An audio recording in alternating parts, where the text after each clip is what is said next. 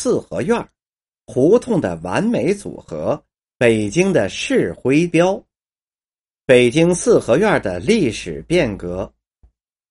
北京四合院因历史悠久而闻名。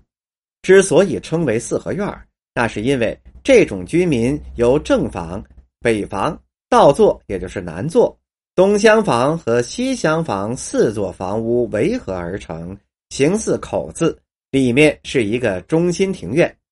这种院落式居民被称之为四合院。根据现有的文物资料分析，早在两千多年前就有四合院形式的建筑出现了。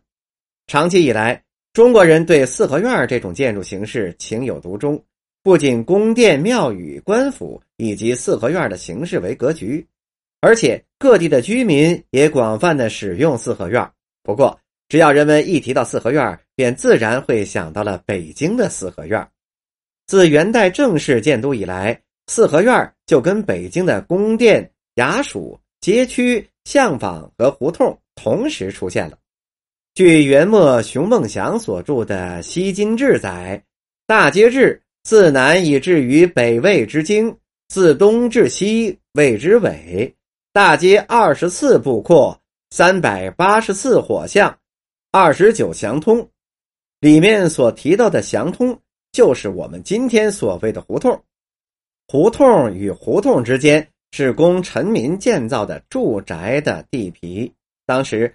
元世祖忽必烈召旧城居民之过京城者，以有钱人及居位，也就是在朝廷供职者为先，乃定制以第八亩为一分，分给千金之官假营建住宅。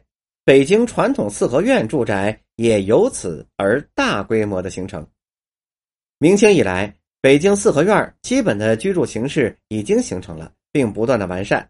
更加符合了人们的居住要求，形成了今天我们所见到的四合院的形式。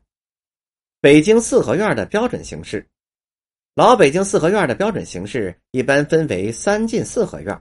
这种四合院宽五丈，长八丈，位于街道的北侧，坐北朝南，临街五大间，开间每间一丈。从大门进来，迎面是紧贴着东屋南山墙的磨砖的影壁墙。在影壁的前面往左拐是一个圆形的月亮门，或四个并排的小门。进来是三间的南房，与东边的月亮门相对称。西边也有一个月亮门，往里是一个一丈见方的小院。通向里院的垂花门正对着的是南屋门。垂花门左右两边，直到两边的月亮门是一溜墙。外院的南屋和里院的北、东、西房隔开。分成了两个院子，外面的院落约宽一丈多，长三丈。进垂花门是一个木板平门，因此望不见里院。一般由东西两边或者指东边出入。过年或迎接贵宾时，屏风才会放开。里院是正方形，垂花门的门楼位于里院南面正中心的位置。另外有三间的北面正房，各三间的东西厢房。垂花门与东西厢房正房之间为曲尺形廊子，称钻山游廊。正房东西两侧各有一间耳房，耳房前各有一座一丈见方的小院。另外，在东西厢房与或游廊之间也有耳房，叫做鹿顶，面积很小。一般是仆人住的下房，或者是用作厕所。东边的一间鹿顶是厨房。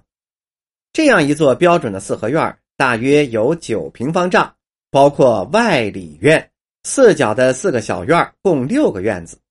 房间按照两柱一檩的自然间计算，总共有十七间，除去大门、二门不能住人的自然间，实际上总共有十五间。总面积约两百多平方米。